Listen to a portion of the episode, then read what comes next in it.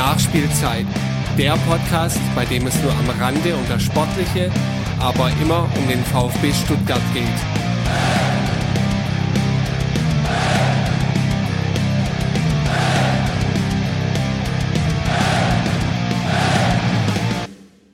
Hallo und herzlich willkommen zur Nachspielzeit. Etwas überraschend, weil wir selbst vor ein paar Tagen nicht gedacht haben, dass wir so schnell ähm, eine Folge veröffentlichen würden.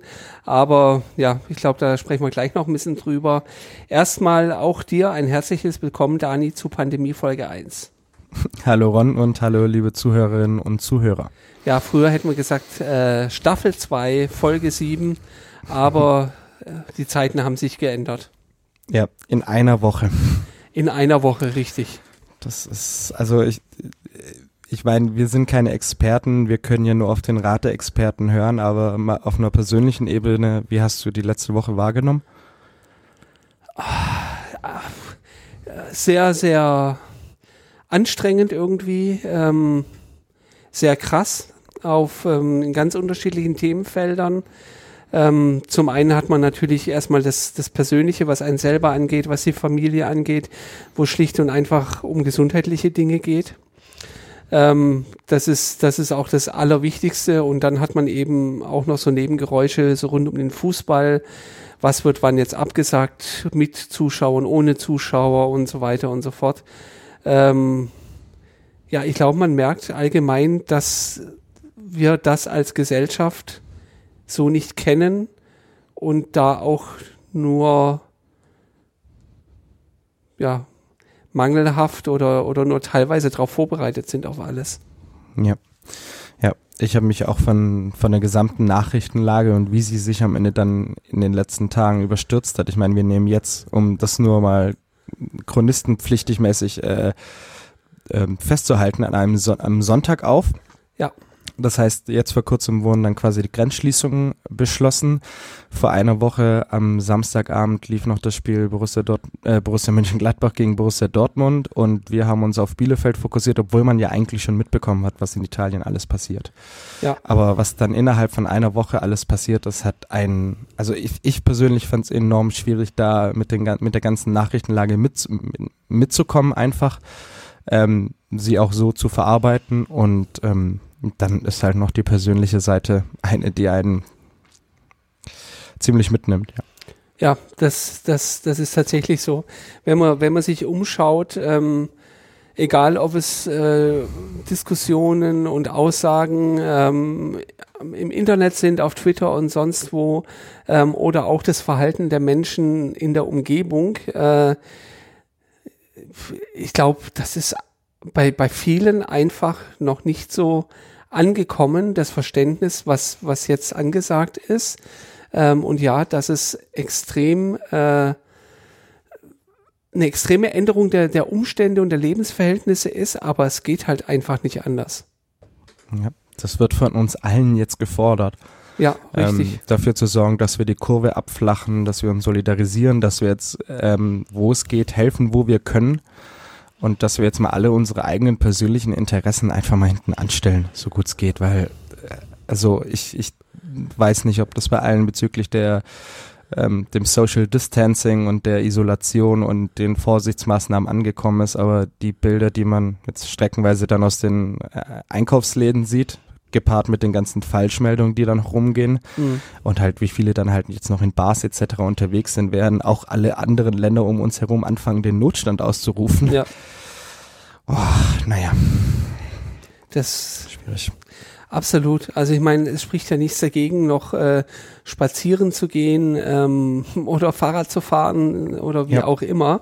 Aber halt alles mit einem gesunden Maß an, äh, an Abstand, muss man ja leider so ja. sagen, zu anderen Menschen, ähm, um da äh, wirklich keinerlei Risiko einzugehen.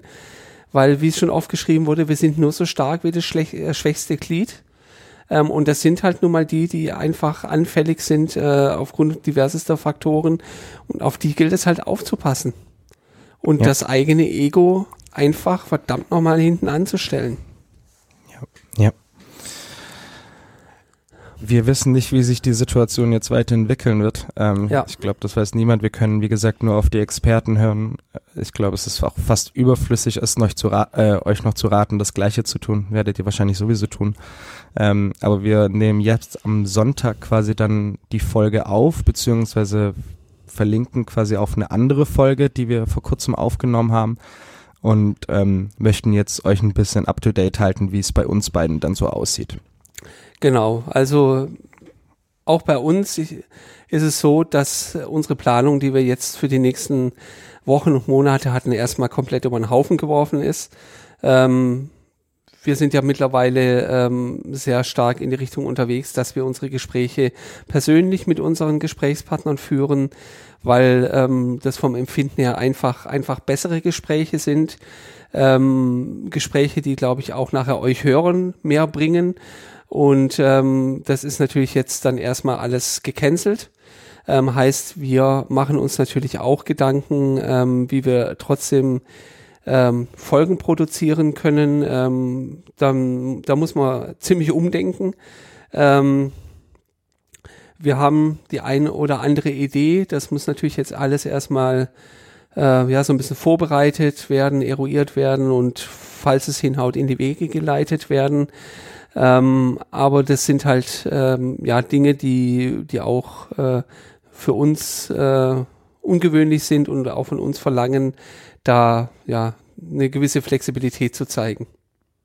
Ja, und das gilt am Ende nicht nur die, für die Nachspielzeit, sondern für die all anderen grandiosen VfB-Podcasts da draußen. Richtig.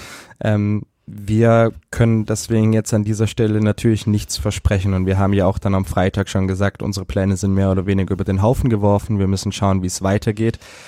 Aber wir werden alles Erdenkliche dafür tun, damit wir euch so viel Folgen wie möglich quasi an die Hand geben, dass ihr euch die anhören könnt und auch wenn der Alltag jetzt alles andere als normal in den nächsten Wochen, Monaten und wer weiß, wie lange noch sein wird, so ein bisschen das Gefühl von Ablenkung reinkommt und ähm, ja, da wollen wir unseren Beitrag versuchen dazu zu leisten. Genau, und ähm, ich glaube, ähm, die Kollegen von rund um den, rund um den Brustring haben, haben auch schon äh, nachgefragt, wenn ihr Ideen habt, ähm, die wir ähm, angehen können, ähm, dann lasst es uns gerne wissen. Ihr erreicht uns ja äh, in der Hauptsache auf Twitter. Ähm, schreibt es uns, ähm, schauen wir uns dann an und ähm, gucken, ob wir davon was realisieren können. Genau. Und dann kommen wir jetzt auch schon zu dem Grund, warum wir überhaupt jetzt noch eine Folge rausbringen. Und ich habe es vorher schon ein bisschen angedeutet. Wir haben ja etwas in der Hinterhand gehabt. Genau. Ähm, wir waren vor einiger Zeit schon an den VfB rangetreten, ähm, nachdem wir die Folge mit den Leichtathleten gemacht haben, die ich euch auch nochmal ans Herz legen möchte. Finde ich nach wie vor, äh, ohne uns selbst zu sehr loben zu wollen, eine, ein grandioses Gespräch, wahnsinnig interessant. Wir hatten dem VfB aber äh, eben vorgeschlagen, dass wir unseren Blick mal auf eine andere ähm, Abteilung richten, nämlich die Schiedsrichter ähm, womit wir wieder ein bisschen mehr in Richtung Fußball gehen, aber ähm, das Ganze eben aus dem Blickwinkel nochmal beleuchten, der, äh, der eben ja äh, unserem Credo gerecht wird, ähm, da auch über den Tellerrand so ein bisschen rauszuschauen. Und ähm, die waren dann auch ganz aufgeschlossen, aber jetzt sind wir eben an dem Punkt, wie vorhin schon gesagt, dass wir das Ganze erstmal verschieben müssen. Aber äh, es gab ja Ende Januar eine Veranstaltung und ähm, da konnte man schon ein bisschen was aufnehmen. Genau, wir hatten die Idee, eine Schiedsrichterfolge aufzunehmen, ja schon ein bisschen länger im Blick.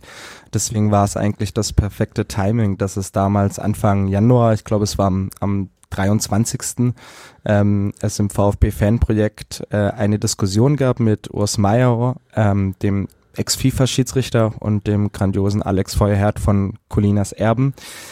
Die haben dort ein bisschen auf der Bühne noch debattiert und haben ein bisschen über die aktuelle äh, Schiedsrichtersituation gesprochen und wir hatten dann tatsächlich die große Chance, mit den beiden persönlich nach der Veranstaltung, nach dem offiziellen Teil im Hinterzimmer des Fanprojekts äh, ein paar Fragen zu stellen. Genau, wir haben es den beiden so gepitcht, hey, habt ihr noch kurz eine Viertelstunde Zeit, äh, zwei, drei Fragen zu beantworten, ähm, die dann so ein bisschen äh, nochmal eine weitere Perspektive auf das, was wir mit den VfB-Schiedsrichtern besprechen wollten, ähm, werfen sollte. Und am Ende sind wir dann doch irgendwie, glaube ich, äh, von kurz nach zehn bis um elf dran gehockt, also eine Dreiviertelstunde roundabout. Ähm, weil äh, beide einfach so viel zu erzählen hatten. Und ich glaube, wenn wir nicht abgebrochen hätten, äh, dann hätten wir da auch äh, noch deutlich äh, länger Zeit verbringen können. Ja, absolut. Also hatten wir zwei grandiose Gäste. Wir hatten am Ende doch sehr, sehr viele Fragen und die beiden waren in einem sehr angenehmen Redefluss. Insofern würde ich einfach mal sagen, gehen wir mal ins Fanprojekt rein. Wünschen euch ganz viel Spaß beim Zuhören und bis dann. Genau, wir schalten rüber in die Hauptstädter Straße. Urs und Alex, danke, dass er kurz zur Verfügung steht für ein Gespräch. Wir wollen ein bisschen über Schiedsrichter sprechen. Ähm, und vielleicht an euch die Frage, wie seht ihr denn generell so die Situation im Nachwuchs bei den Schiedsrichtern? Da wird es beide aufeinander gezeigt. Das ist gerade ein bisschen witzig. Es gibt einen Rückgang bei den Schiedsrichterzahlen natürlich. Seit, seit Jahren ist das so. Wir hatten mal fast 80.000, inzwischen sind wir bei, ich glaube, irgendwas 56.000, 58.000. Da merkt man so schon ziemlich einen Verlust. Wobei das Problem, was wir zum Beispiel in Köln haben, gar nicht so sehr ist, neue Schiedsrichter zu gewinnen. Die kriegen wir eigentlich immer. Wir haben zwei bis drei Lehrgänge pro Jahr. Da haben wir eigentlich immer 40 bis 50 neue. Sondern das Problem ist inzwischen der Schiedsrichtererhalt. Es gehen eine Menge Schiedsrichter, wie man so sagt, dann von der Fahne. Ja. Bleiben also nicht viele davon, muss man leider auch sagen, schon im ersten Jahr. Gar nicht so sehr wegen irgendwelcher negativer Erfahrungen auf dem Platz, weil sie irgendwie beleidigt werden, weil sie angemacht werden, sondern viele merken so, das ist nicht ihr Ding, Interesselosigkeit. Ähm, ist dann irgendwie doch nicht mit der Schule zu vereinbaren oder was auch immer. Da muss man inzwischen tatsächlich einen Schwerpunkt legen, dass man äh, versucht, Schiedsrichter zu erhalten, ihnen einfach klarzumachen, das ist was, wofür es sich lohnt, ähm, sich auch länger zu engagieren. Und das ist teilweise gar nicht so einfach. Also diese rückläufigen Schiedsrichterzahlen sind insgesamt ein Problem. In einer Stadt wie Köln kriegt man es aber trotzdem hin. Wir haben es jetzt inzwischen einigermaßen auf einem Level, wo man sagt, wir kriegen die Spiele noch besetzt. Es gibt aber schon viele Kreise und Bezirke, die sagen, wir haben schon Mühe, wirklich alle Spiele mit neutralen Schiedsrichtern ähm, zu bestücken. Also es ist jetzt nicht gerade so, muss man sagen, dass das, dass das Amt des Schiedsrichters so an Attraktivität gewonnen hätte in den vergangenen Jahren, dass es völlig problemlos wäre, ähm, alle Spiele mit Schiedsrichtern zu besetzen. Das ist gerade so ein bisschen das Problem, bundesweit gesehen. Müsste man dann da ansetzen schon von vornherein und denen klar machen und noch klarer machen, was auf sie zukommt? Oder ist es dann oft einfach so, dass man sich schlicht und einfach nicht vorstellen kann und das erstmal ein Jahr erlebt haben muss? Man muss das immer erstmal erlebt haben. Du ja. machst ja wirklich am Anfang eine theoretische Prüfung. Das heißt, du sitzt da, weiß ich nicht, vielleicht vier Wochenendtage lang, büffelst die, die Fußballregeln. Du kannst auch Videos zeigen und alles mit ihnen machen. Du kannst mit ihnen auch auf den Platz gehen, schon mal so ein paar Dinge gemeinsam tun. Du kannst äh, hinterher, wenn die die Prüfung bestanden haben, dann zusammen zu dem Spiel gehen und dieses und jenes tun und die Praxiserfahrung ersetzt natürlich nichts. Ne? Und dann ja. brauchst du zum Beispiel bei den Schiedsrichtern, die unter 18 sind, Leute, die mitgehen bei den ersten Spielen, die sie begleiten. Wir haben in Köln so eine Art Patensystem, da gibt es dann ehemalige oder aktive Schiedsrichter, die mitgehen und so bei den ersten paar Spielen sie begleiten, ihnen die Formalitäten, die Regeln, hinterher Feedback geben, sie so ein bisschen an die Hand nehmen. Es gibt in anderen Kreisen ähm, das sogenannte Tandem-Modell. Das sieht dann so aus, dass der ältere Schiedsrichter, also man, die, die laufen im Prinzip, wie man, wie man beim Fahrrad Tandem fährt, mhm. die laufen quasi die ganze Zeit nebeneinander her. Das ist, glaube ich, in Patölz ursprünglich eingeführt worden. In der ersten Halbzeit pfeift der, der ältere, schon der, der erfahrenere Schiedsrichter und der neue läuft einfach nur nebenher und sieht, wie der läuft und was der bespricht und was der pfeift. Und in der zweiten Halbzeit werden dann die Rollen mhm. getauscht. Da hast du mhm. dann den, den Jungen, der pfeift, dann den Älteren, der hinterherläuft und ihm vielleicht auch ein paar Sachen erklärt. Auch ein ganz interessantes und ähm, attraktives Modell, sagen viele, aber wie gesagt, über diese Praxiserfahrung da kommt es natürlich vor allen Dingen dann, ähm, dass man merkt, ist das jetzt mein Ding oder ist es das nicht. Ja. Dafür brauchst du Feedback von erfahrenen Schiedsrichtern, du brauchst eine gute Anleitung natürlich, aber in letzter Konsequenz musst du für dich selbst entscheiden, ob das was für dich ist oder nicht. Und das äh, zeigt sich dann tatsächlich erst in der Praxis. Ja. Mhm. Hört sich an, als würdest du es generell aber als Stärke des gesamten Ausbildungssystems verstehen. Wie siehst du oder wie seht ihr denn generell das Ausbildungssystem? Gibt es Schwachpunkte, wo ihr sagt, da müsste man dringend ansetzen? Oder ist die Entwicklung oder die Grundtendenz äh, per se erstmal positiv? Ja gut, ich denke einfach, dass äh, gerade junge Schiedsrichter, die jungen Schiedsrichter, die da reinkommen, die wollen, was, was, was wollen die? Oder? Die wollen eigentlich eine attraktive, eine attraktive Ausbildung, sie wollen ja weiterkommen, sie haben ja irgendwo Ziele, sie haben irgendwo Pläne, äh, die möchten sie eigentlich äh, verwirklicht sehen, also man muss sie, man muss sie führen. Äh, ich glaube, man muss sie eben auch begleiten, oder sie müssen im Prinzip äh, aufgenommen werden in, in, eine, in eine Schiedsrichterfamilie und äh, man muss mit ihnen sehr, sehr viel arbeiten, vor allem am Anfang. Oder? Da hat man wahrscheinlich auch etwas weniger äh, Fluktuation im Prinzip von, von den Schiedsrichtern. Das wäre mal das eine, oder? Auf der anderen Seite kannst du das nicht verhindern. Also das ist natürlich für viele, die werden auch gepusht, also so nach dem Motto, mach das für den Verein, mach das für uns, geh mal da rein, oder? Und merken dann halt wirklich nach einem Jahr, das ist nicht mein, das ist nicht mein Ding.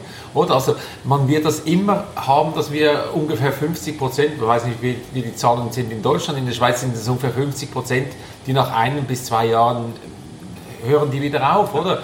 Und ähm, wie gesagt, und die, die, Gründe sind da vielfältig. Ich glaube eher, dass man halt eben auch der, der, den, den Einstieg äh, bei den jungen äh, Schiedsrichtern. Wir haben ganz, ganz viele Junge, die wollen eigentlich Schiedsrichter machen. Es ist etwas Attraktives, so mit 13, 14, 15, 16 Jahren Schiedsrichter zu machen, weil man hat das erste Mal äh, kann man selbstständig Entscheidungen treffen, man kann da rausgehen, man hat Macht, man, hat, man, man kriegt sogar noch Geld dafür. Und das ist etwas Attraktives und die Jungen, die wollen eigentlich das machen, oder? Und ich glaube, wir müssen das noch viel mehr fördern, dass sie, dass sie da eben auch Geld verdienen können, dass das etwas Attraktives, etwas Tolles ist. Und dann hast du halt eben nicht nur 50 Schiedsrichter, die beginnen und dann hast du wieder 25, die aufhören. Du hast dann vielleicht 100 und es hören immer noch 50 auf, aber dann hast du noch 50. Und das muss eigentlich das Ziel sein. Wir müssen noch mehr dazu bringen und das kann eben dazu, äh, ich glaube eben, dass die Hürde zu groß ist. Wir haben zu lange Kurse, um endlich Schiedsrichter zu werden. Also diese ganzen Regelkenntnisse, die, die man denen da beibringt, in langen Abendkursen oder Kursen, also bei uns in der Schweiz ist es so, du kannst sagen, wenn es nicht so ist in Deutschland, ähm, das, ist, das ist ein Riesenaufwand und das scheuen die zum Teil auch. Und ich denke eben, warum nutzt man nicht das Internet zum Beispiel? Okay. Also ihr könnt doch die Regeln auch lernen mhm. über Fernkurs quasi. Äh, Fernkurs. Ja, ja über, also, über E-Learning. Ja, ja, ja, Und da macht ihr, mhm. und da macht ihr den Test. Ihr könnt sogar den Test machen über E-Learning. Und ich glaube, wir müssen viel mehr über, über, über, über, diese, äh, über diese Mittel die Schiedsrichter akquirieren und dann haben sie den Test und sie haben den Schein und jawohl, ich habe den Test bestanden, super. Also gut, logisch müssen Sie noch etwas laufen wahrscheinlich, aber dann sind Sie Schiedsrichter und dann gehen Sie auf das Feld und dann, muss, und dann müssen Sie begleitet werden. Und das ist wichtig und dann bleiben Sie wahrscheinlich auch länger. Und, und wir haben mehr Schiedsrichter, die überhaupt beginnen. Die Hürde ist zu groß oft, mhm. oder?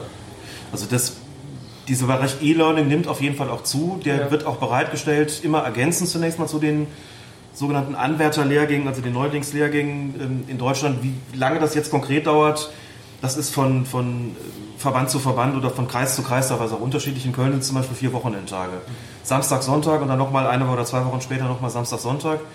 E-Learning, wo du die ganzen Regelkunde nochmal drin hast, die ist, die ist parallel. Da kann man aber das kann man auch in Köln, muss ich selber sagen, obwohl ich dafür zuständig bin, noch viel mehr machen, denen vielleicht gewisse Dinge ersparen. Und man sagt, ihr braucht jetzt nicht die, die sogenannten kleinen Regeln, Abschluss, Eckstoß, Einwurf und sowas. Das müssen wir mit euch nicht machen. Lest euch das zu Hause durch, das ist simpel. Ja. Das fragen wir dann ab. Wir machen lieber in der Zeit irgendwas anderes. Es gibt noch einen Punkt, der nicht äh, ganz unwichtig ist in dem Zusammenhang.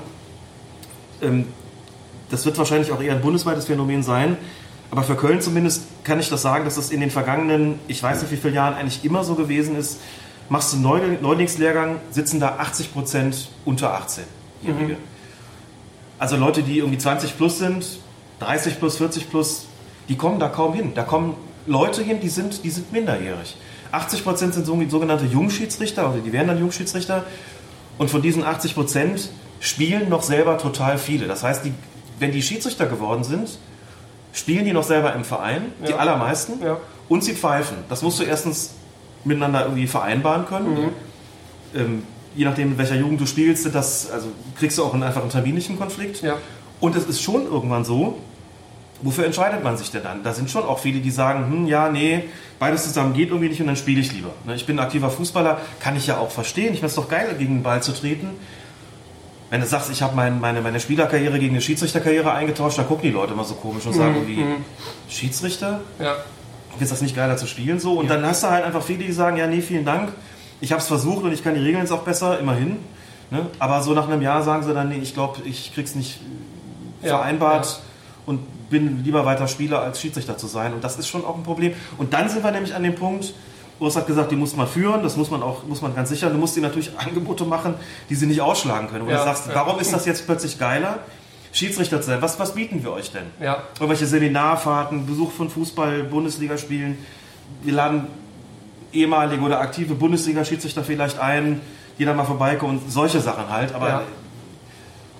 die Aufstiegschancen sind im Schiedsrichterwesen natürlich auch, naja, das ist halt schon, also Bezirksliga, Landesliga und sowas, das geht alles noch relativ schnell. Aber alles, was darüber hinauskommt, ist dann, dann schon nochmal so eine, so eine ziemliche Herausforderung und das sind dann so auch natürliche Hürden, wo man sagen muss, es wird auch immer so sein, dass jemand, der selber noch spielt, ähm, sich dafür entscheidet, einfach weiter Fußballer zu sein und nicht Schiedsrichter zu werden. Ja, Schwerpunktmäßig, ja. klar. Hat sich denn in der Ausbildung auch was verändert durch die höhere Geschwindigkeit bei Regeländerungen, die, äh, die von oben runterkommt? Kann man das überhaupt irgendwie auffangen oder ähm, muss man da auch darauf vertrauen, dass die, die da vor einem sitzen, mit diesem Tempo mithalten können? Naja, wenn du neue Schiedsrichter ausbildest, äh, dann lernen die ja in dem Moment die Regeln so, wie sie sind. Ja. Was einfach bedeutet, dass das Präsentationsmaterial, das du da hast, also die, ähm, die Unterlagen natürlich entsprechend aktualisieren und anpassen musst. Das geschieht aber und jemand, der dann neu ist, der wird vielleicht noch wissen oder wird vielleicht noch sagen, wieso, hm, war das letztes Jahr irgendwie nicht noch anders? Na egal, da war ich ja noch kein Schiedsrichter, dann lerne ich es jetzt halt von der Pike auf. Das geht, so schwieriger ist es schon Leuten, die Schiedsrichter sind Ja, das beizubringen, denn wenn du, wie das in den letzten drei, vier Jahren der Fall gewesen ist, wirklich exorbitant viele Regeländerungen hast, ist es gerade bei Leuten, die, die seit Jahren oder Jahrzehnten pfeifen, wirklich und auch vielleicht schon ein bisschen älter sind, wirklich schwierig.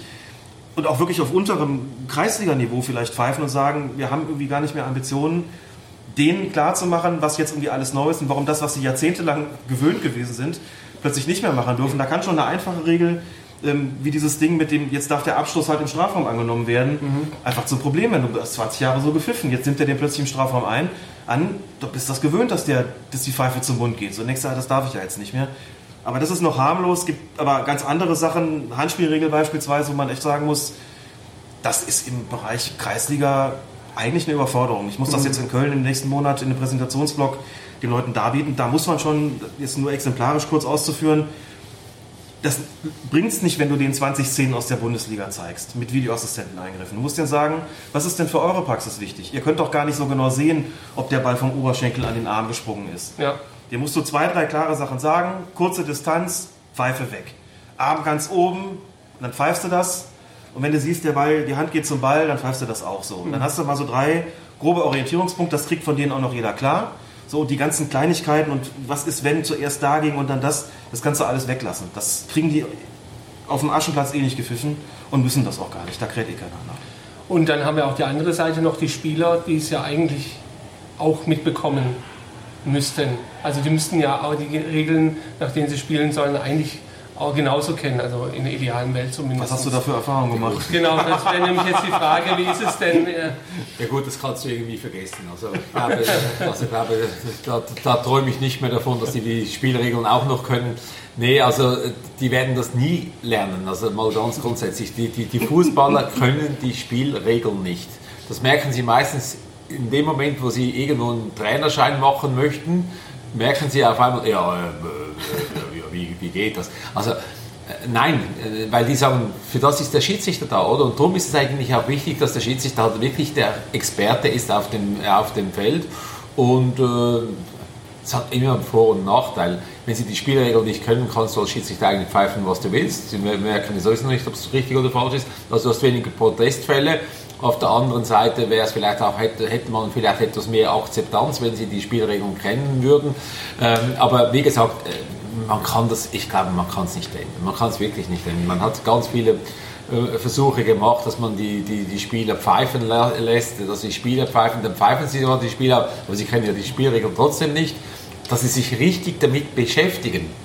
Ich glaube, etwas, wie gesagt, In, in den ersten das werden zwei- wir nicht schaffen. In den ersten zwei oder drei Ligen gibt es ja dann aber auch vor jeder Saison dann quasi die Lehrgänge für die Spieler. Äh, Ich weiß nicht genau, wie das strukturell abläuft, dass äh, jemand vom DFB kommt und dann die neue Bundesliga-Schiedsrichter geht dahin. Okay. Und dann alles darstellt. Weißt du oder kannst du einschätzen, wie da auch dann die Stimmung ist? Nehmen die Spieler das Schlecht ist die Stimmung. Nehmen sie es, Ja. nehmen sie es ernst? Geht so. Also nach dem, was ich gehört habe, ist das unter den Spielern extrem unbeliebt. Das ist eine Pflichtveranstaltung, die sie also mitmachen müssen. Gerne auch mal versehen mit einem Handyverbot, damit nicht jeder an seinem Smartphone rumspielt, wenn der Schiedsrichter da vorne gerade was erzählt. Also da schwärmen, da schwärmen Bundesliga-Schiedsrichter aus und die berichten unterschiedliche Dinge. Es gibt schon auch Vereine, wo sie sagen, es war heute ein prima Abend, den wir da gehabt haben. So, jetzt ist nicht flächendeckend abgefragt natürlich, aber das ist nicht besonders beliebt. Das ist eine Pflichtveranstaltung und die sitzen dann halt da, müssen sich das anhören. In der Regel sind es halt die Regeländerungen, die da bekannt gegeben werden. Oder wenn es mal weniger gibt, dann gehen die Schiedsrichter hin und sagen, wir haben in der kommenden Saison folgende Schwerpunkte. Wir werden stärker achten auf, keine Ahnung, Ellenbogenvergehen von mir aus oder, ähm, oder das Thema Handspiel oder was auch immer. Also so, solche Geschichten ist legendär. Solche Berichte, dass Thomas Müller ganz viel nachfragt beispielsweise und die Schiedsrichter da irgendwie peinigt. Äh, aber es ist auch bei ganz, ganz vielen so, dass sie eben, bei ganz vielen Schiedsrichtern so, dass sie, dass sie sagen, die Aufmerksamkeit, das Aufmerksamkeitslevel ist nicht besonders äh, hoch gewesen. Ähm, wie gesagt, weil es einfach nicht besonders populär ist, da ja. zuzuhören, obwohl es eigentlich ihr Rüstzeug ist. Und dann muss man sagen, du hast das ja gerade auch schon, auch schon sehr deutlich gemacht, dann merkt man dann nach einer Regeländerung in den Interviews, da ist es dann, das war doch eine klare Notbremse, wieso gibt er dafür nicht rot, wenn du sagst, Junge, seit drei Jahren ist es, wenn du tackles im Strafraum, das Ding ballbezogen ist, gibt es halt nur gelb. Mhm. Und nicht mehr rot. So, warum ja. fragst du das nach drei Jahren immer noch? Wieso weißt ja. du das nicht? Das gibt's doch gar nicht. Ne? Das spricht sich sehr, sehr langsam rum. Und es gibt eher wenige Ausnahmen von, von Spielern, die wirklich interessiert daran sind, das ganz genau zu kennen. Badstuber ist so ein Fall tatsächlich. Mhm. Thomas, bei Thomas Müller ist es bekannt, bei Christoph Kramer ist es bekannt, dass sie sich sehr dafür interessieren und auch wirklich hinterher sind. Aber bei ganz vielen ist es auch so, so pff, ist mir egal und das merkt man dann. Ja. Das sind dann einfach Pflichtveranstaltungen. Ganz praktische Frage, in welcher Sprache findet es statt? Ist es Deutsch dann? Oder? Ja. Okay.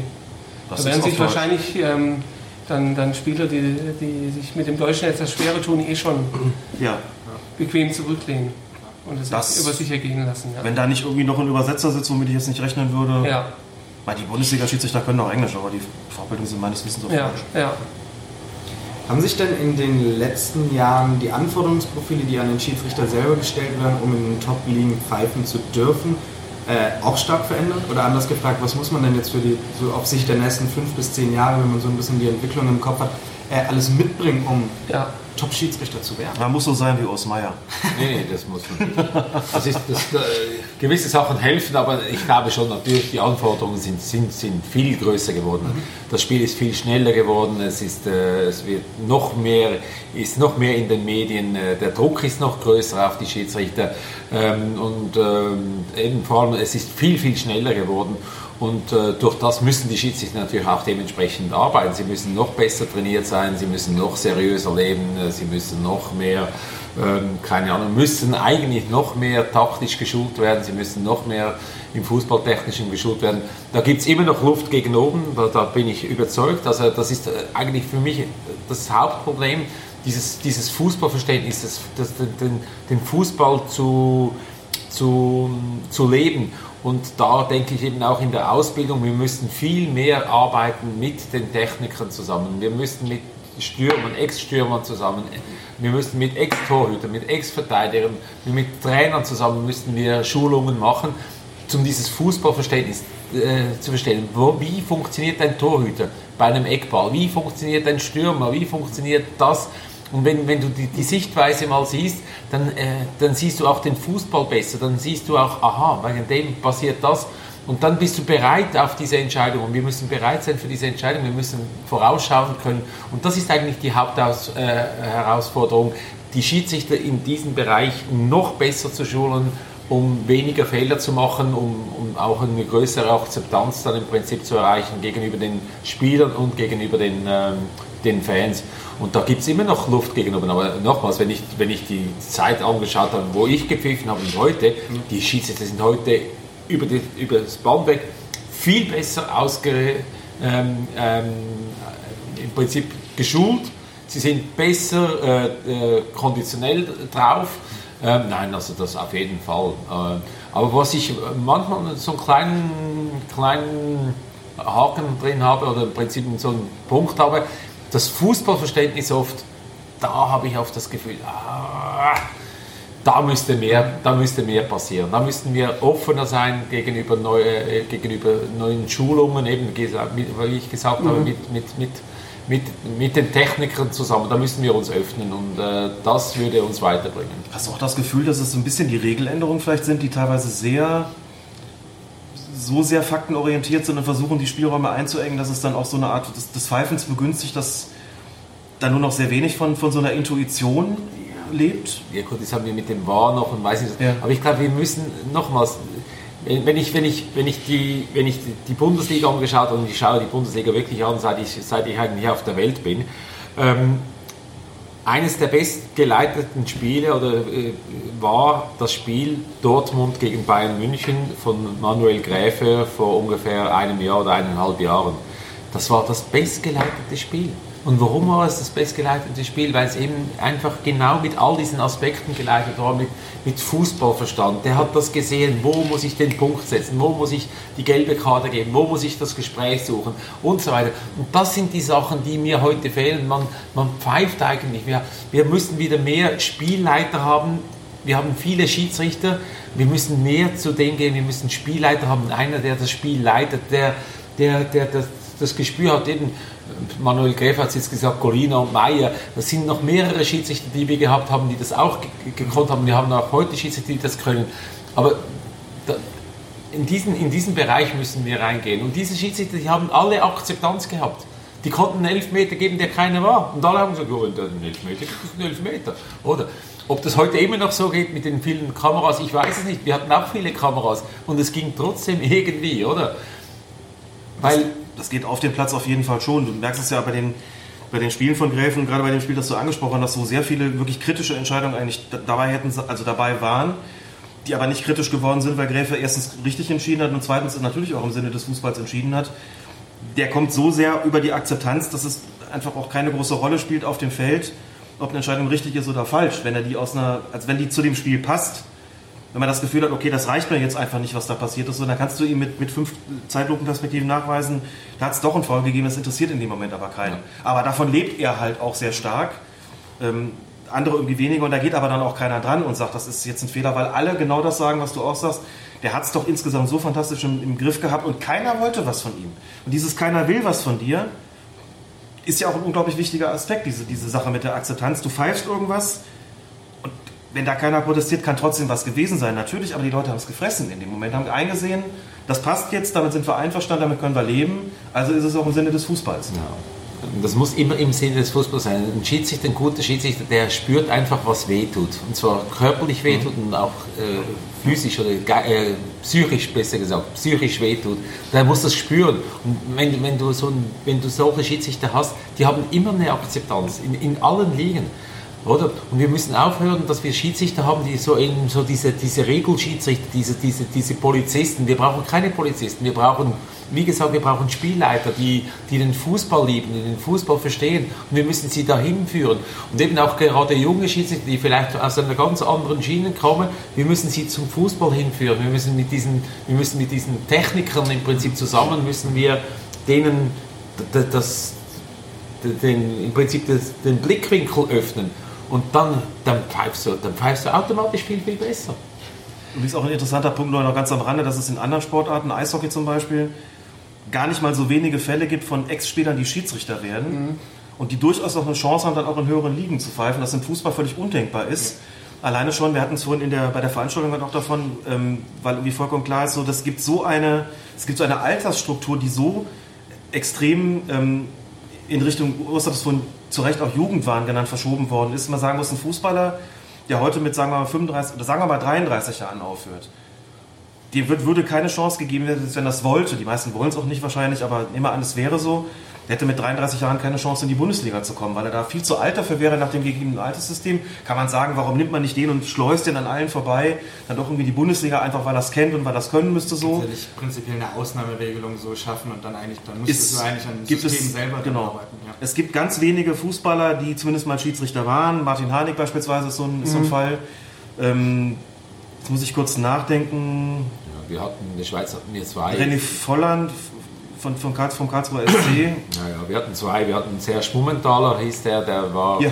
Und wir hatten den Deiner, der Deiner hat ja. Mutter hat auch in Deutschland gepfiffen, noch in der Bundesliga. Ja, und Bei dem Austausch. Genau, und Deiner hat äh, unter anderem äh, das Drama von Hazelberg gepfiffen, dieses äh, Finale im, im äh, Landesmeistercup und hatte auch eine Weltmeisterschaft gepfiffen. Der war auch äh, Spieler in der ersten. Ja, es hat solche gegeben. Und die mussten aber auch den ganz normalen Weg gehen. Also die, die hatten auch. Also Deiner zwar nicht, Deiner war so einer, der schnell ging. Und der muss, muss man sagen, als der schnell äh, vorbeiging, der hat relativ viel Scheiß gepfiffen in der, in der obersten Schweizer Liga. Also der musste dann relativ lange da, äh, der musste da auch lernen Ja. und dann wurde dann international, oder? Ähm, weil auch die, die müssen irgendwo, aber ich glaube auch, wir müssen versuchen, ehemalige ehemalige gute Fußballer müssen wir zu den Schiedsrichtern bringen. Und wenn wir das, dann jetzt komme ich wieder, mache ich wieder die Klammer, wenn wir eben den Profi-Schiedsrichter haben, der eben auch dementsprechend gut verdient, der eben auch diese Strukturen hat, da bin ich überzeugt, dass man eben auch, dass man auch Spieler finden würde, die vielleicht mit 27, 28 einen Kreuzbandriss haben, wo die Karriere vielleicht irgendwo ins Wanken gerät. Also Wir, wir sprechen jetzt nicht von, von Philipp Lahm und von, von, von Müller, aber wir haben so viele Fußballer, die irgendwo aufhören, so in diesem Bereich, die irgendwas Neues suchen. Warum nicht Schiedsrichter?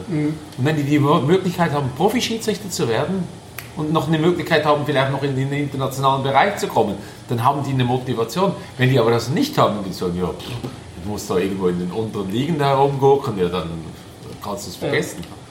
Aber w- wie wichtig würdet ihr es denn dann sehen, dass, dass Vereine zumindest in den oberen zwei, drei Ligen eigene Schiedsrichterabteilungen tatsächlich auch haben? Ja, weil fördert zum einen erstmal die Akzeptanz im Verein, ähm, ist vielleicht auch eine Möglichkeit, da eine, äh, die Synergien herzustellen. Die einen äh, bringen den anderen die Schiedsrichterei bei und die Schiedsrichter gucken beim Spielen zu. Ähm, und wäre natürlich vielleicht auch gerade ein Startpunkt zumindest für, für diese Fälle, wo man sagt, Ex-Spieler fangen dann darüber hin an.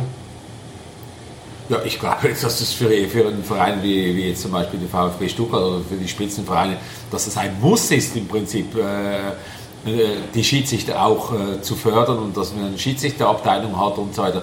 Und ich glaube, gerade die großen Clubs, die haben ja einen Vorteil, oder? Ich meine, die können ja den, den jungen Schiedsrichtern unglaublich viel bieten. Die können ja ein Jahresabonnement bieten, sie können den Zugang Ja. bieten irgendwo, äh, dass sie mal einen Kontakt haben mit den Spitzenfußballern in dieser Liga. Ich meine, da ist ja jeder Junge, der Schiedsrichter machen will, der, der rennt ja, der müsste ja eigentlich sagen, da, da will ich ja dabei sein, oder? Da hat ja gerade so ein großer Verein wie jetzt der VfB Stuttgart, hat ja einen riesen Vorteil. Aber da müssen sie ihre Verantwortung eben auch wahrnehmen und, und da wirklich sagen, hey, verdammt nochmal, wir wollen nicht nur die besten Fußballer haben, wir wollen auch die besten Schiedsrichter haben. Ja, das soll ein Ziel sein.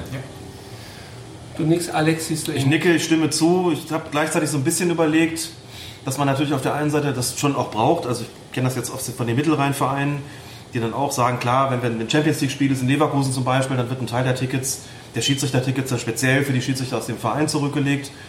Das ist prima. Das ist auch so ein bisschen dann äh, einerseits ja auf jeden Fall klar. Andererseits zieht es dann halt immer auch die jetzt nicht sehr zahlreichen Schiedsrichter so ein bisschen von den kleinen Vereinen natürlich weg Ja, die, das, die nicht viel mehr bieten können, als jetzt zu sagen, wir bezahlen euch pro Jahr ein Trikot, eine Hose, einen Satz Stutzen, vielleicht ein paar Schuhe, wobei das normalerweise nicht gemacht wird. Ne? Also so, es war so ein bisschen so, ja, aber dann geht man halt wegen, wegen der Tickets irgendwie zu dem großen Verein oder wegen diesem oder jenem. Trotzdem ist es natürlich richtig, das zu machen. Aber es ist so ein bisschen was, worunter dann auch kleine Vereine vielleicht äh, leiden, weil sie die Schiedsrichter da nicht kriegen. Wobei ich da ja auch dann sagen würde, da ist es halt auch einfach ganz nett, wenn die Schiedsrichter eingebunden sind, wenn sie es denn, wenn sie es denn sein wollen, ähm, in solche, solche Strukturen. Also grundsätzlich sollte einfach in jedem Verein, sage ich einfach mal, auch bei den kleineren es jemanden geben, der sich um, darum kümmert. Das muss keine eine Abteilung sein, ist es bei vielen einfach auch nicht, aber der einfach Ja. klar macht, so, wir sind für euch da. Ihr seid wichtig und es ist ja wirklich auch so, gerade im Amateurbereich, noch den letzten Satz dazu. Der Spielbetrieb wird ja nur gewährleistet, wenn die Vereine Schiedsrichter stellen. Insofern sind sie auch gezwungen, das zu tun, sonst gibt es Ordnungsgelder. Und teilweise auch Schlimmeres. So. Manchmal kriegt man dann Leute an den Start, die gar nicht Schiedsrichter werden wollen und denen dementsprechend auch pfeifen. Das ist natürlich keine gute Idee, aber anders geht es halt nicht. Aber man muss ihnen vor allen Dingen natürlich dann auch vereinsseitig die Wertschätzung entgegenbringen und sagen, ihr müsst eure Trikots nicht bezahlen, die Hosen nicht bezahlen. Wir sparen ja Strafgelder, dann können wir es auch an euch ja, weitergeben. ja. Es gibt noch einen Punkt, auch wenn es zeitlich jetzt so ja, schon eine halbe Stunde Marke ist, ähm, der mich jetzt noch sehr interessieren würde, den du vorher angesprochen hast, Urs, in der Diskussion. Du hast so ein bisschen die Typenfrage aufgebracht ähm, und hast mehr nach Typen im, im Schiedsrichterwesen gefordert. Könntest du ein bisschen konkret beschreiben, was du konkret unter dem Typ Schiedsrichter verstehst, der das quasi dann ausstrahlen sollte? Und wenn es in der Bundesliga Leute in dieser Form gibt, ähm, Leute, die du dementsprechend sehr, sehr positiv wahrgenommen hast? Ja, denke schon. Also nicht nur in der Bundesliga. Ich glaube einfach, äh, es ist immer wichtig, äh, gerade in der Schiedsrichterei, dass wir nicht irgendwie versuchen, eine Uniform zu, äh, zu, zu bringen. Dass, dass jeder gleich ist, jeder gleich aussieht, jeder, jeder gleich funktioniert. Sondern wir, brauchen, wir brauchen Leute, die Persönlichkeiten haben. Und Persönlichkeiten, die haben halt Ecken und Kanten, die haben Hörner.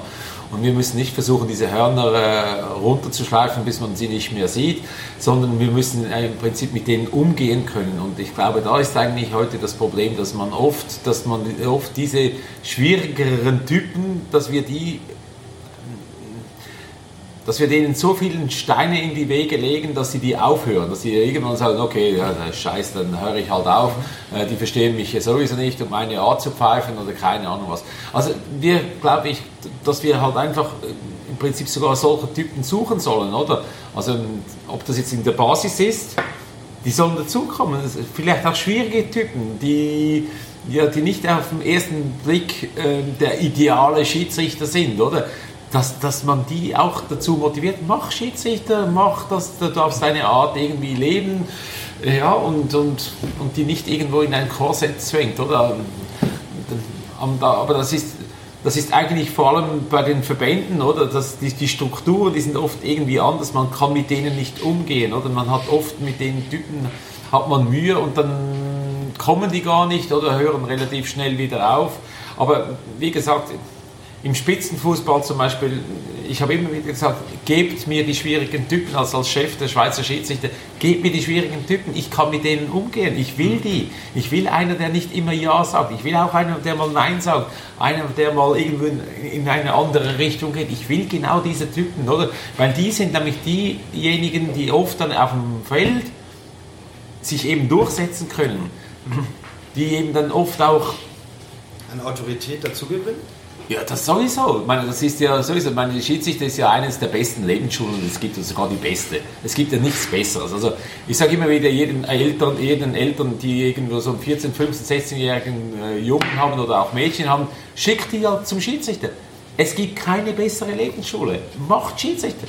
Du musst Verantwortung übernehmen, du musst Entscheidungen treffen, du musst hinstehen, du musst Fehler umgehen können, du musst mit Menschen umgehen können. Es gibt nichts Besseres. Mach das, oder? Also von dem her, oder? Und zum eben auch schwierigere, schwierigere Typen, macht das, geht da rein und ja, lernt dazu. Also perfekt. Manuel Greff hat in dem Kicker-Interview vergangenen Montag gesagt, dass das Ausbildungssystem des DFB auch ein bisschen deswegen problematisch ist, weil es eigentlich zugeschnitten ist auf die wenigen, die ganz oben pfeifen. Und sozusagen die Anforderungen, die da an die gestellt werden, runtergebrochen werden bis an die Basis. Man differenziert gar nicht großartig aus. So. Das heißt aber auch, dass genau das passiert, was Aus gerade gesagt hat. Es spült halt bestimmte Typen nach oben, die vielleicht nicht unbedingt Typen sind, sondern eher so ein bisschen genormt, so ein bisschen angepasst. Ich kriege das in der Ausbildung schon auch mit. Das sind alles wahnsinnig zuverlässige Jungs mit einer, mit einer akkurat sitzenden Frisur, um das mal so zu sagen, und Mädels natürlich auch, klar. Die aber auch dann auf dem Platz relativ ähnlich pfeifen so. Die Ecken und Kanten fehlen tatsächlich. Das ist eine Erfahrung, die ich auch gemacht habe, und wenn das teilweise noch in einem, in einem Alter ist, wo ich dann als Coach dann auch dabei bin, so mit Anfang 20, versuche ich auch so ein bisschen zu gucken, wo haben sie denn möglicherweise die Ecken und Kanten, wo haben sie ihre Zweifel und dann wirklich auch zu sagen, bring mal so ein bisschen deine eigene Persönlichkeit dann auch damit ein. Ja. Lass dir das nicht alles abschleifen. So, ne? Und umgekehrt muss ich auch, kann ich alles nur bestätigen, muss man wirklich auch sagen, bei Leuten, die so ein bisschen komplizierter sind, die aber eine Persönlichkeit darstellen, ne? dass sie dass es wirklich schwerer haben, obwohl man ja eigentlich sagen müsste, die haben Verantwortung für 22 Leute auf dem Platz, plus irgendwas Ersatzspieler und Trainer und Zuschauer und, und so weiter. Wenn die sich durchsetzen können, auch gegen Widerstände, muss das eine gute Schule sein. So, also bis jetzt mal zuzuspitzen, ich kann jetzt gar nicht sagen, dass das Ausbildungssystem jetzt auf irgendwelche Ja-Sager nur, ähm, auf irgendwelchen Ja-Sager basiert, aber wenn es, so, wenn es dann so wäre und es gibt ein bisschen zu viele da, davon, die dazu angepasst sind, wie willst du denn deine Persönlichkeit überhaupt rausarbeiten? Du machst dann wirklich auch so, ich will nicht sagen Dienst nach Vorschrift, aber du pfeifst dann so, wie es dir irgendwie vorgegeben wird und alle machen es irgendwie gleich und alle mit Anfang 20, ist es schwierig, jemandem gegenüberzutreten, der Ende 20, Anfang 30 ist, die, die Persönlichkeit zu haben, die Autorität zu haben, vielleicht auch einfach die Lebenserfahrung zu haben und zu wissen, was ist das für ein Typ, den ich da gerade vor mir habe, wie muss, wie, was für eine Form der Ansprache braucht er beispielsweise, wie kann ich den auf meine Seite ziehen. Ich kann nicht mit allen gleich reden. Manche mhm. reden fast gar nicht, sondern lassen Karten sprechen oder kommunizieren höchstens noch irgendwie nonverbal mit, mit, mit ihren Händen aber suchen nicht den Dialog beispielsweise, machen nicht mal den lockeren Spruch und alle, die es tun und die es können, haben es wesentlich leichter eigentlich, ne? weil sie Akzeptanz bei den Spielern bekommen. Und das ist in letzter Konsequenz das, worum es tatsächlich geht. Ich habe einen Schiedsrichter erlebt, den habe ich auch gecoacht ähm, über zwei Jahre. Da, bei dem war zu merken, der, der hatte genau diese Eckenkanten. Der hatte erstens einen Migrationshintergrund. Das ist kein Hindernis natürlich, aber es ist immer noch schwieriger, als es irgendwie autochtone Deutsche haben. Der hatte einen Laufstil, der war jetzt gerade nicht genormt, sondern das war so ein Ding, wenn du da hingeguckt hast, schon gesagt, sieht ein bisschen, will nicht sagen ulkig aus, aber das war schon nicht so, wie alle anderen gelaufen sind. Der war auch nicht ganz rank und schlank, aber der hatte auf dem Platz, weil er auch selber vom lange gespielt hat, eine Mordsakzeptanz. Der hat genau gewusst, mit wem er wie sprechen musste. Der hat immer die perfekte Ansprache. Der hat Lokalderbys gepfiffen, da ist er mit einer gelben Karte rausgegangen. Mhm. Weil ihm alle aus der Hand gefressen haben. Der hat Spieler eingenordet, die zehn Jahre älter waren als er, weil er genau wusste, wie er mit denen sprechen musste. Musste sie duzen, musste sie siezen, musste sie, ich übertreibe jetzt ein bisschen, anbrüllen oder eher streicheln. Mhm. Er hat das gesamte Repertoire drauf gehabt. Das war einer, wo ich mir gedacht, der müsste es eigentlich. Also den habe ich auch dann als Coach sozusagen so ein bisschen gegen Widerstände versucht, dann durchzubringen. Er hat es dann auch, hat's auch geschafft, ist inzwischen aber dann in der Funktionärslaufbahn einge, eingeschlagen. Was war unglaublich mühsam jemanden an diesem, an diesem vorgegebenen System der Genormtheit so vorbei sozusagen da reinzustellen und zu sagen, guck mal, wie der mit den Leuten redet. Genau. Ja, der hat einen etwas watscheligen Gang. Ja, der ist jetzt nicht ganz rank und schlank, hat jetzt nicht so diese, der hat auch ein bisschen weniger Haare und Migrationshintergrund und so. Das ist eine Bombe als Schiedsrichter. Ja, ja. Jeder frisst ihm aus der Hand. Die finden den geil, die finden das geil, wie der pfeift. Ne? Sind, mhm. sind das Dinge, die man aber quasi den Entscheidern dann erst schmackhaft machen muss, weil es dann nicht ihren Vorstellungen entspricht? Oder sehen Sie es nicht selber dann, dass das dann eben sein persönlicher Stil ist, der jetzt auch nicht irgendwie hinderlich ist? In, in, in Unterschiedlich. Manchmal muss man so, das kommt ganz auf an. Also okay.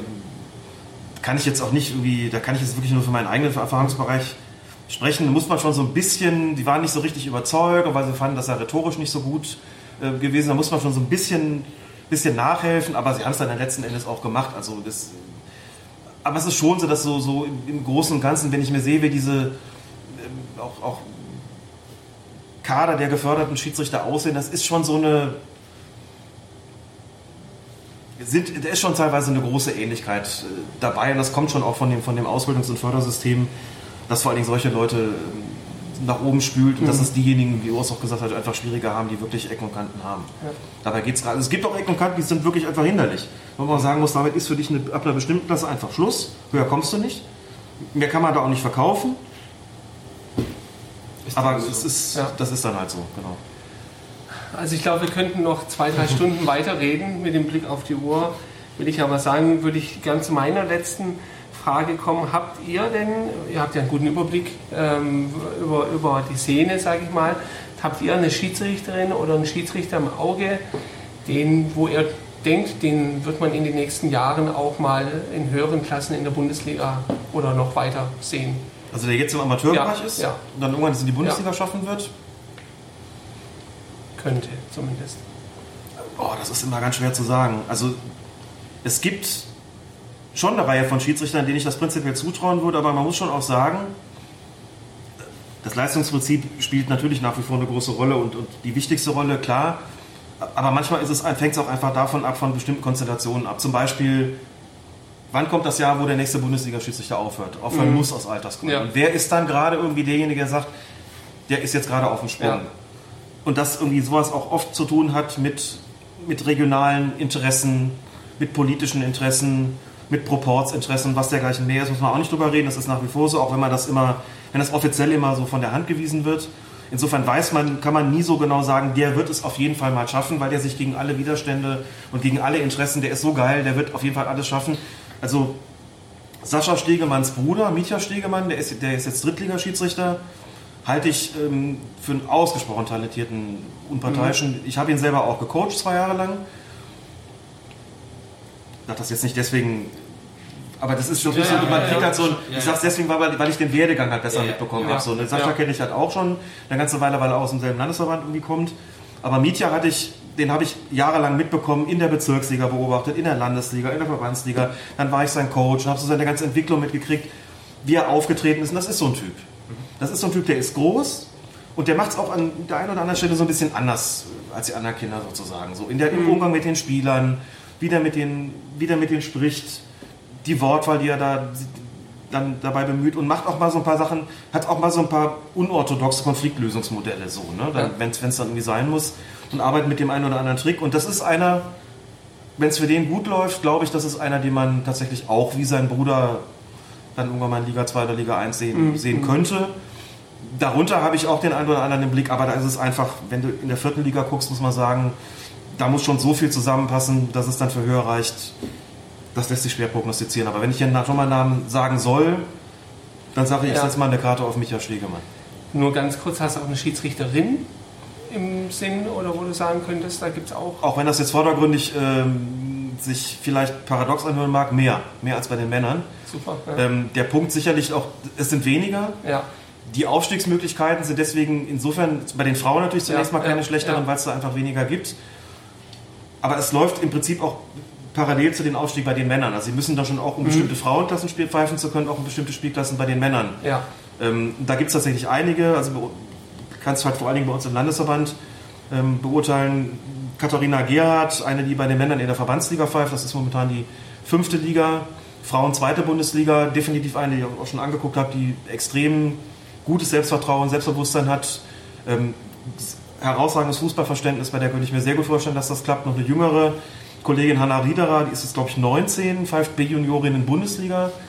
Ähm, und bei den Männern Landesliga habe ich auch diverse Male beobachtet, habe ich auch einen guten Eindruck, könnte ich mir auch vorstellen, dass sie ihren Weg nach oben machen wird. Also um jetzt mal, mal zwei Namen Ja, zu nennen. ja. Ähm, sicherlich welche, bei denen ich glaube, dass sie auch im, im Männerbereich, ja, das ist jetzt zwar schon so ein bisschen Stochern im Nebel, aber so die Regionalliga sollte da schon, könnte schon drin sein. Zumindest bei der etwas älteren von den beiden, bei der Katharina Mhm. Gerhardt, die auch ein Jahr im Ausland war, ähm, die ein Jahr in China gewesen ist und ähm, in, ähm, in Hongkong tatsächlich ein Spiel in der höchsten Männerklasse auch gepfiffen Und hat. ja. Ähm, und ansonsten da im Frauenbereich tätig war, bei der könnte ich mir sicher Regionalliga vorstellen. So. Und äh, Frauenbundesliga, denke ich, ist überhaupt kein Thema. Und vielleicht bei den Männern sogar noch ein bisschen höher. Und dann muss man gucken, dritte, zweite Liga oder Ja, sowas, ja. wer dann nochmal irgendwann nachrückt, jetzt nach Bibiana Steinhaus. Das ist gerade schwierig zu sagen, wobei ich glaube, dass bei, bei Bibiana Steinhaus, sie ist die erste Frau, die in der großen europäischen Fußballliga als Schiedsrichterin gepfiffen hat und immer noch pfeift. Sie hat für viele Schiedsrichterinnen regelrecht als Role Model fungiert. ja. Es gibt, also wir haben immer noch weniger Schiedsrichterinnen, aber es gibt eine Zunahme auf jeden Fall. Das hat mit Sicherheit mit ihr zu tun. Und ich glaube, dass die Erfahrungen damit wirklich so gut sind, dass sie da auch einfach jetzt ein, sozusagen in positiver Hinsicht ein Damm gebrochen Mhm. ist und durchaus auch die ein oder andere nach oben spülen könnte. Gut zu hören. Dann würde ich sagen, äh, bedanken wir uns. ganz, Vielen ganz Dank euch beiden. Bei euch beiden. Gerne. Danke euch für die Einladung. Äh, Gespräch und für diesen fantastischen Abend und äh, die fantastische Diskussion, die ihr beide auf der Bühne hattet. Danke dir. Vielen. Dank. Danke auch. Danke euch.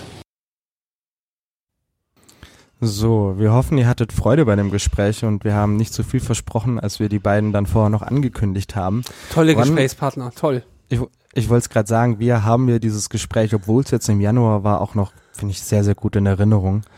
Ja. Weil das, ähm, also ja, also ich glaube, dass es klar ist, dass man Alex Feuerherz sehr, sehr gerne zuhört, ist unbestritten. Ähm, das gleiche dann bei Urs Meier und wenn man die beiden dann einfach reden lassen kann und dann einfach nur gespannt lauscht, dann ist es eine der besten und angenehmsten Situationen, die man überhaupt haben kann. Richtig, weil äh, ja beide eben äh, aus, aus so unterschiedlichen Background in, in, in ihrer Karriere bisher, sage ich mal, haben, dass, dass sich das wunderbar ergänzt, diese Blickwinkel, finde ich zumindestens. Ja. Und sollte dann irgendwann wieder der Hauch von Normalität einkehren, je nachdem, wie sich die Situation weiterentwickeln wird, ist es auch klar, dass wir die Folge dann mit der Schiedsrichterabteilung, wo wir dann auf die anderen Themenblöcke eingehen, weil es gibt ja noch sehr, sehr viel diesbezüglich zu diskutieren, sofort nachreichen werden. Genau, also das Ziel soll ja sein, dass wir dann äh, unterschiedliche Perspektiven einfach auf das Thema Schiedsrichter bekommen. Ähm, die, er- die ersten zwei Perspektiven habt ihr jetzt in der Folge gehabt. Ähm, wie gesagt, ähm, die aus äh, Richtung der, der Abteilung beim VfB werden wir dann zu gegebener Zeit nachreichen.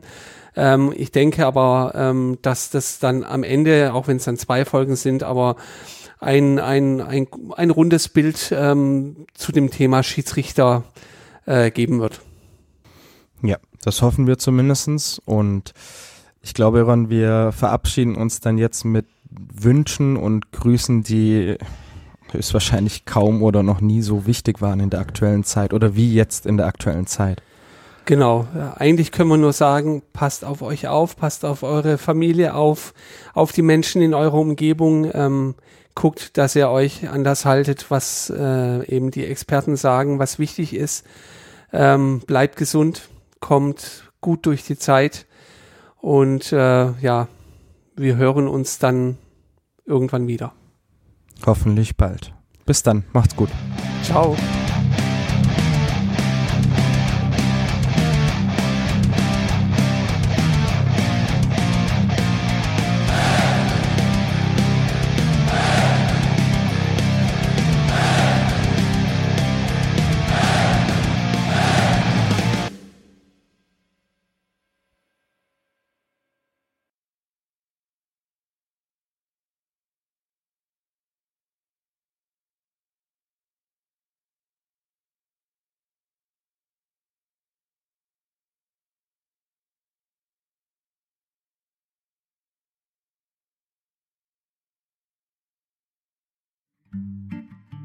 So, äh, ich wollte jetzt doch noch mal kurz was nachschieben. Und zwar hatten wir äh, nach unserer letzten Folge mit dem Oliver Otto ähm, ja auch das Feedback bekommen, dass, dass man den Oliver äh, nur auf einem Ohr gehört hat. Äh, was auch berechtigt ist, die Anmerkung. Die äh, werden wir jetzt auch wieder haben ähm, bei der Aufnahme mit, mit, mit Us äh, und Alex. Ähm, liegt daran, dass wir in unserem Aufnahmegerät eine sehr räumliche äh, Darstellung gewählt haben. Das heißt, äh, zumindest was das Audio angeht, sitzt ihr mittendrin.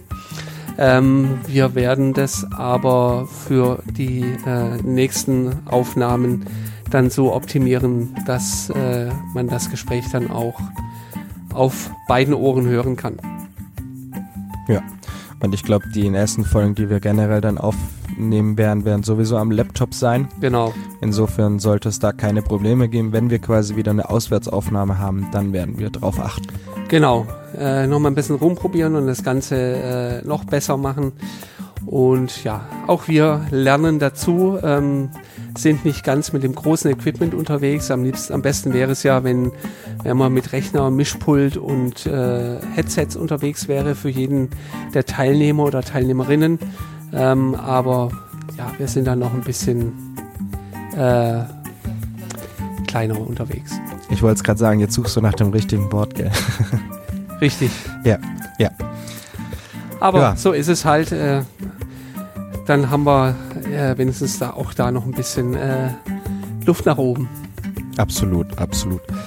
Ansonsten, wie gesagt, bis hoffentlich bald und Genau. bleibt bitte alle einfach gesund. Ja, Bis bleib dann. du gesund. Du auch. Mach's gut. Bis dann. Ciao. Ciao.